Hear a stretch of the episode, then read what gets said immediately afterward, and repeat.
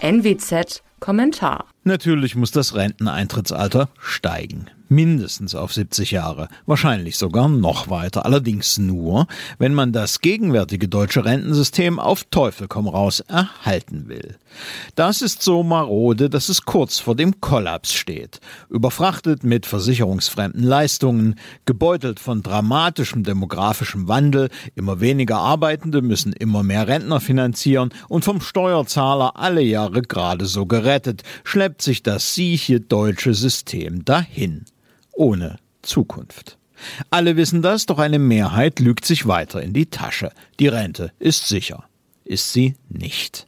Wer heute als Berufseinsteiger gezwungen wird einzuzahlen, kann nur sicher sein, dass er betrogen wird. Das geht allen so, die seit Mitte der 90er dabei sind. Kann man das System retten? Manche sagen, man solle doch Selbstständige und Beamte in die Rente zwingen. Das ist eine Milchmädchenrechnung, denn die werden auch irgendwann Leistungen beziehen. Es wäre nur eine sehr kurze, lebensverlängernde Maßnahme für einen Todkranken. Man kann das System, will man es am Leben halten, nämlich nur an drei Punkten steuern. Renteneintrittsalter, Beitragshöhe und Rentenhöhe.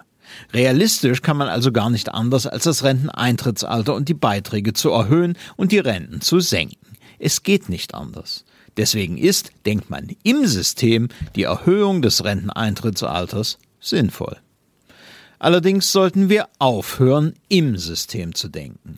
Es hat seine Nützlichkeit überlebt. Altersvorsorge muss, soll sie nicht zu einem gigantischen und ineffizienten Ausbeutungs- und Umverteilungsprojekt werden, gänzlich anders organisiert werden.